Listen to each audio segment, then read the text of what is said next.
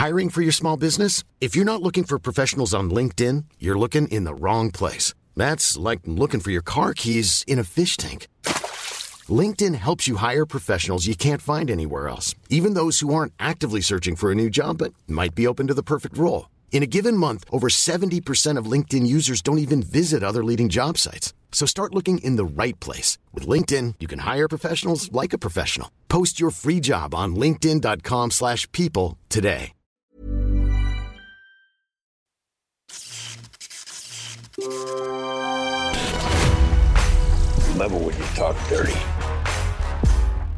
Déjà, un film qui s'appelle Agneau, c'est louche. Je tiens à le dire. t'as le silence des agneaux, t'as... Oui, mais le silence des agneaux, c'est tout de suite métaphorique. Agneau, c'est bizarre quand même. Hein tu vois non, Lambe, je, tu m'as dit surtout, et c'était intéressant, moi, et, et ça, c'est un truc que, que j'aimerais faire de plus en plus. C'est-à-dire qu'on te conditionne tellement, il y a tellement de, du, du marketing de merde et tout, que revenir à voir des films sans ne rien savoir dessus. On est dans un truc très chelou, très arbi, très cryptique, mais visuellement fascinant, et où petit à petit, euh, tu te rends compte à quel point la réelle euh, porte tout le sens du film. Bring it on.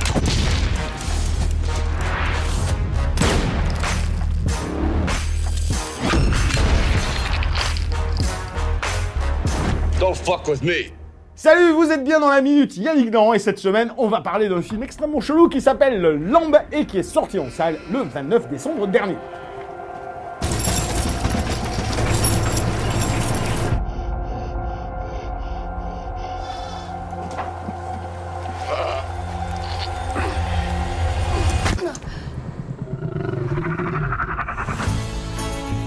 Lambe, premier film de Valdimar Johansson, qui est un inconnu puisque c'est son premier film bien évidemment, mais qui a quand même fait pas mal de, qui a bossé sur pas mal de blockbusters. hein. Euh, Le mec, il était en mise en scène sur de gros films, genre des Transformers, des Star Wars, des trucs comme ça, et il a été euh, aussi euh, responsable d'effets spéciaux, j'ai vu sur certains films. Alors je vais, je vais faire le pitch quand même très simple, mais je vais peut-être prévenir les gens que c'est une émission où on va spoiler, mais comme des bâtards. Parce que de toute façon, tu peux pas parler de ce film si tu spoiles pas. C'est impossible, parce que genre, euh, au bout d'un quart d'heure, t'as quand même un truc qui se passe, et tu là, tu fais « What the fuck ?» Comme dit littéralement un personnage dans le film. Il dit « What the fuck ?»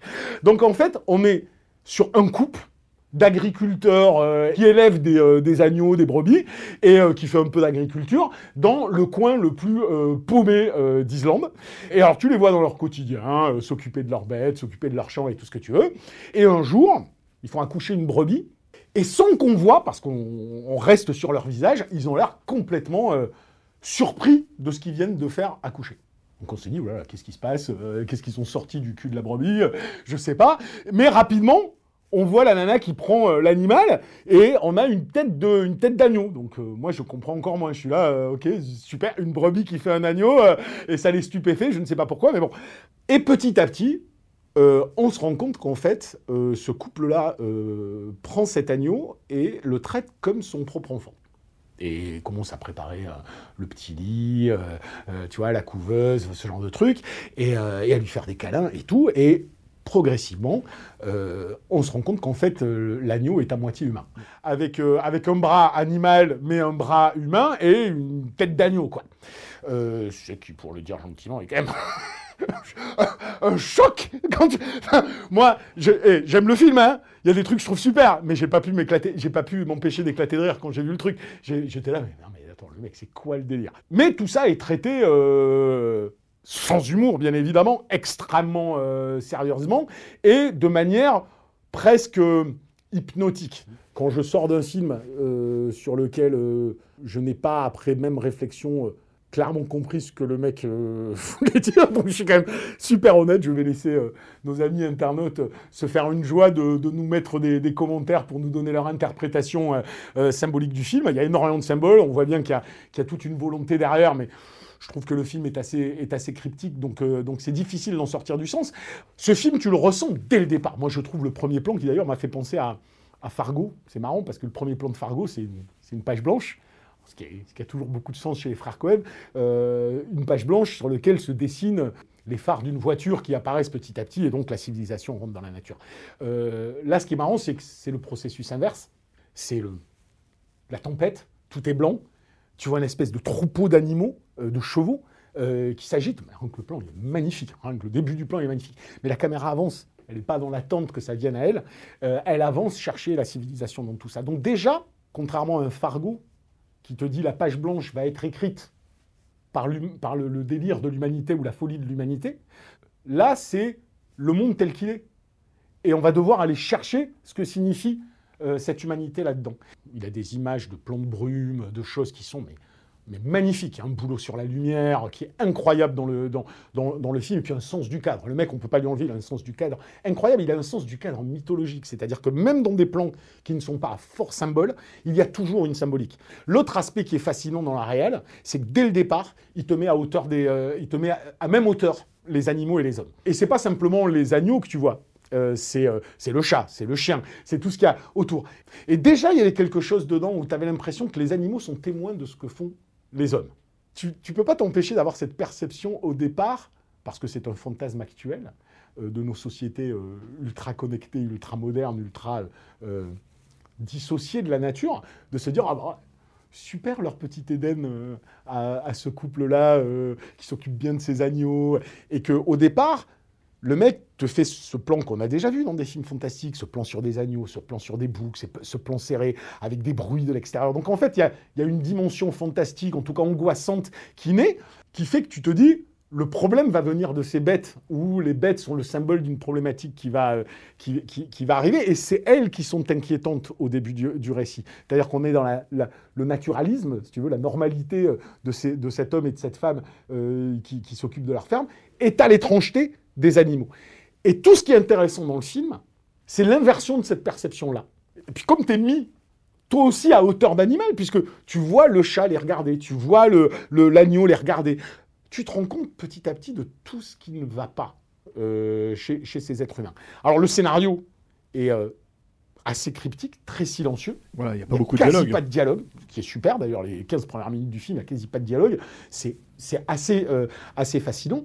Tu as cette mise en place jusqu'à ce qu'on découvre que ce couple prend cet agneau bizarre comme enfant. Tu as une sorte de second acte qui, mais qui chevauche dans le film sur le chapitre 2 et le chapitre 3, qui est l'arrivée d'une troisième personne, le frère euh, du mari du couple, en fait, si tu veux. Lui, il est la part, si tu veux, le point de vue du spectateur quelque part. C'est le mec qui débarque et qui dit mais qu'est-ce qui se passe? C'est un animal, c'est pas un enfant. Qu'est-ce que vous êtes en train de faire? Vous faites n'importe quoi et tout ce que tu veux. Qui va même essayer de le tuer. Euh, pour finalement euh, ne pas le faire et accepter euh, cette, cette réalité-là. Il y a cette espèce de creux dont on se dit, quand on le regarde, c'est un peu bizarre, je vois pas l'utilité, je comprends pas le sens de ça. Du point de vue des animaux, tout d'un coup, tu as l'impression, en fait, il te place du point de vue des animaux comme si tout d'un coup, on regardait ces hommes à distance.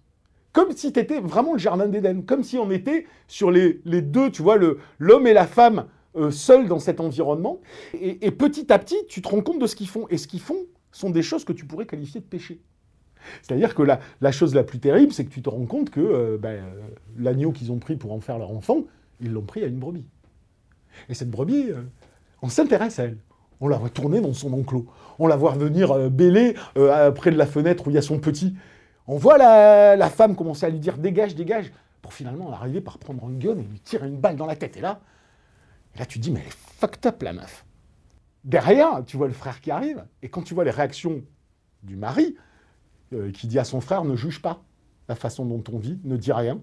Tu as le droit de rester autant que tu veux, mais tu ne dis rien. Tu te dis, il est vrillé lui aussi. L'autre, il lui dit, mais c'est un animal, qu'est-ce que vous faites? L'autre lui répond, c'est du bonheur. Et tu te dis, il est complètement fucked up.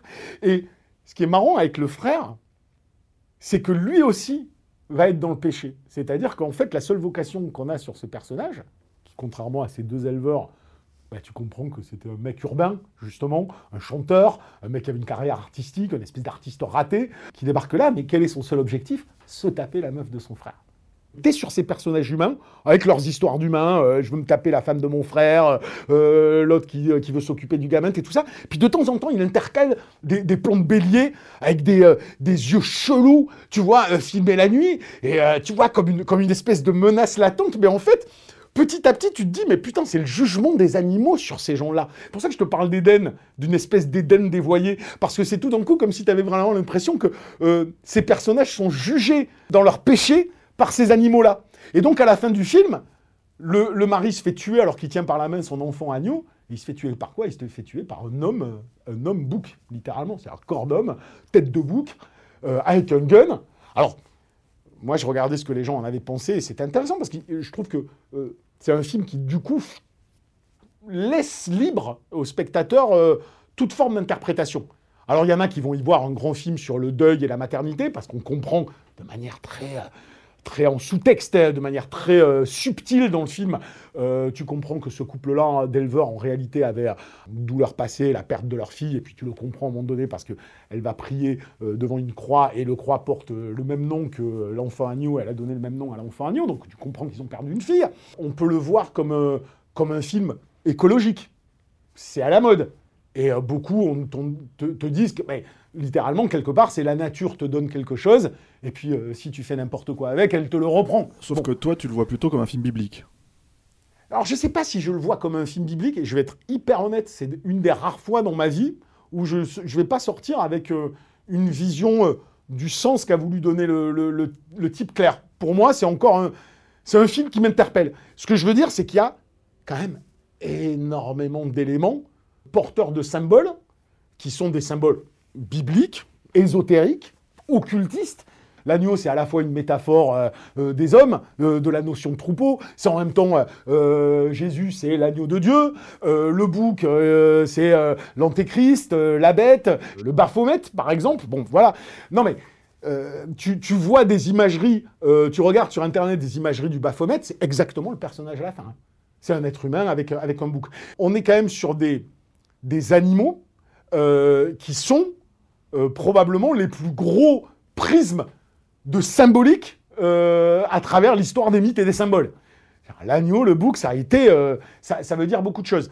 à côté de ça, la mère, elle s'appelle Marie, elle s'appelle Maria, tu vois. L'autre, c'est Peter, Pierre. C'est tout ce que je veux dire. Il te, il y, a, il y, a, énormément de choses qui sont posées. Et puis on est quand même dans un film qui, ouvertement, quand je te dis un Éden dévoyé, bah, c'est quand même euh, une bicoque, euh, euh, deux humains au milieu de la nature. Il n'y a rien. Tu vois? Et ce qui est intéressant, c'est que la réal te filme une très bonne partie du film, en tout cas tout le début, sur une notion d'emprisonnement.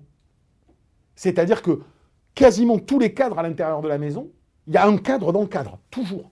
Quand il te filme la, femme en train de regarder son bébé agneau, il le fait à, travers les barreaux du couffin. Quand on le voit en train de, s'occuper des agneaux, tu as toujours le couloir avec les côtés de la porte.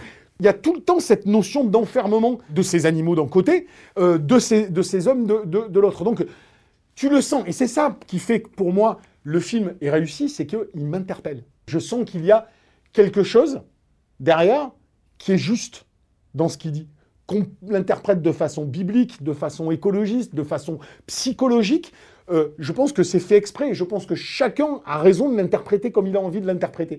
Mais le film ne m'aurait pas hypnotisé si j'avais pas pensé qu'il y avait une forme de justesse euh, dedans, dans ce qu'il fait ressentir.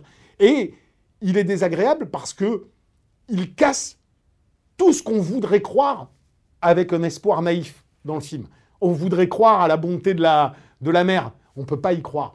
On voudrait croire à la rationalité du frère. On euh, on peut pas y croire. Tu vois Il euh, y, a plein de choses comme ça euh, dans, le film qui, qui sont des cailloux dans une chaussure. Et moi, je l'ai toujours dit. À partir du moment où un film est un petit caillou dans une chaussure, c'est un film. C'est un vrai film. Et ça m'intéresse. Pour boucler. Ouais. Un tout petit truc sur Noumi Rapace. Qu'est-ce que tu en penses? Ah, moi, je la trouve euh, absolument mortelle dans le film. Et je trouve tous les acteurs, euh, tous les acteurs super dans le film. Et Noomi Rapace, qui apparemment, en plus, euh, a grandi en Islande, donc elle, utilise, je crois que c'est la première fois qu'elle utilise dans un film le langage.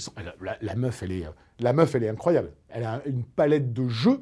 Cette façon qu'elle a de, de, de, glisser du personnage que tu imagines à celui que tu n'imaginais pas est extrêmement puissante. Enfin, elle est, elle est très très forte. Donc, non, c'est un film qui, techniquement, et en termes de, direction d'acteur euh, est, imparable. C'est visuellement magnifique. C'est un film qui mérite réellement euh, d'être vu parce que, tout simplement, c'est des films à part. C'est des films comme on n'en fait, euh, fait pas souvent. Alors qu'on n'arrête pas de dire aujourd'hui qu'avec les plateformes, avec les blockbusters, tout ça, ben, toutes les œuvres artistiques sont poussées dans la marginalité, à tel point que tu te dis, est-ce qu'il y a encore des producteurs qui vont avoir les couilles de produire des films improbables? Et ça, euh, c'est un film improbable. Il, faut, avoir une sacrée expérience, peut-être comme ce mec sur des blockbusters, et la confiance de, certaines personnes, parce qu'en plus, comme le dit Noumi Rapace sur le film, elle dit on avait quasiment rien comme scénario. On avait, on avait quasiment pas de dialogue. Donc, c'est hyper agréable et rassurant de se dire qu'il y a encore des gens dans ce milieu, probablement pas à Hollywood, mais euh, de, petites euh, cinématographies locales, qui ont encore une passion, une envie de faire des choses hors normes, différentes, expérimentales, avec intelligence et avec respect du spectateur. Pas, pas pour valoriser leur ego, quoi. Parce que dans un monde d'ego, ce film-là, qui avait tout pour être un film égotique, ne l'est pas. Bon voilà, la minute Yannick Danse, c'est terminé. Je vous intime d'aller voir euh, quand même euh, Lambe. Je sais, c'est expérimental, vous allez vous faire un petit peu chier, mais ça vaut le coup. Il y a des choses super belles dedans et super intéressantes. Sinon, on se retrouve euh, la semaine prochaine avec un film qui est à l'opposé du spectre cinématographique, puisqu'on va parler de Free Guy avec Ryan Reynolds. Et c'est uniquement parce que j'aime bien Ryan Reynolds. C'est certainement pas film. Et comme euh, mes producteurs à droite à gauche insistent, je vous rappelle euh, que vous pouvez voir l'émission aussi en podcast sur YouTube, qu'il faut faire défiler la description, c'est ça, que vous pouvez faire des likes et des bidules, et que vous pouvez transférer à plein de gens, c'est ça le truc. Mais je pense que vous savez tout ça beaucoup mieux que moi. À la semaine prochaine